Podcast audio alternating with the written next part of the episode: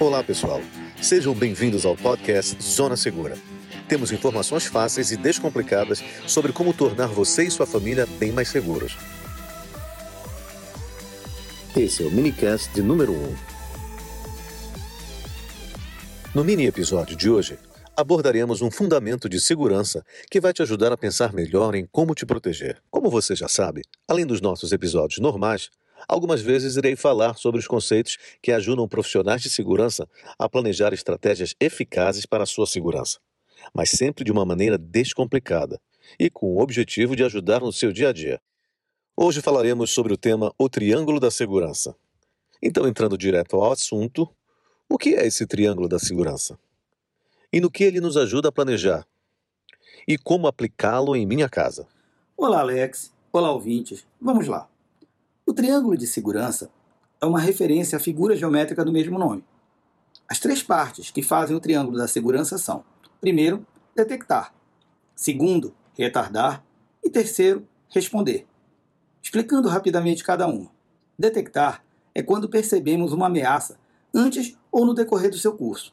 Retardar é quando, de alguma maneira, conseguimos interromper, atrasar a ação do agressor por um determinado tempo, geralmente com barreiras. E, por fim, responder é, de fato, a interrupção do crime, como a resposta à agressão. Certo, mas como isso pode nos ajudar a planejar? Com este conceito em mente, podemos implementar nossa segurança de uma forma mais ordenada. Por exemplo, vamos imaginar a porta da nossa casa, ou as portas, caso tenha mais que uma. Primeira etapa seria detectar. Então, como poderíamos detectar alguém antes mesmo que algo estivesse acontecendo? Temos uma série de equipamentos, como o olho mágico, o interfone, as câmeras, o sensor de presença, até mesmo uma janela para você olhar serve. A segunda etapa, atrasar. Podemos atrasar a invasão com um reforço na porta, não utilizando vidro simples na porta em si, nem como um elemento decorativo, facilitando a visualização para quem está de fora, e também reforçando os marcos onde ela está instalada. E mais uma maneira seria colocando alguma tranca, por exemplo. Por fim, a terceira etapa, que são as respostas. As respostas sempre vão variar, dependendo do nível de perigo que se apresenta. Não podemos ter uma mesma resposta para todas as ameaças. Aqui, uma atenção especial é que nem sempre o confronto é a única resposta mas quando ela se torna inevitável, você deve agir. Certo, mas e nos casos em que o confronto pode ser evitado? O que fazer? Onde o confronto é evitável, é importante ter algumas respostas em mente, como soar um alarme, ligar para a polícia, avisar um vizinho, até acender uma luz que dificulte a visão de fora para dentro, mas ainda permita que você, de sua casa, veja o que está passando lá fora. Muito bem. Avaliar sua segurança planejando cada item com a teoria do triângulo da segurança vai te ajudar muito em definir prioridades para se proteger.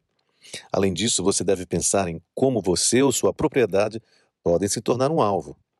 Mas aqui entraríamos em um outro conceito que é chamado de mentalidade do adversário, ou simplesmente pensando como inimigo, o qual vamos falar mais profundamente em um próximo episódio.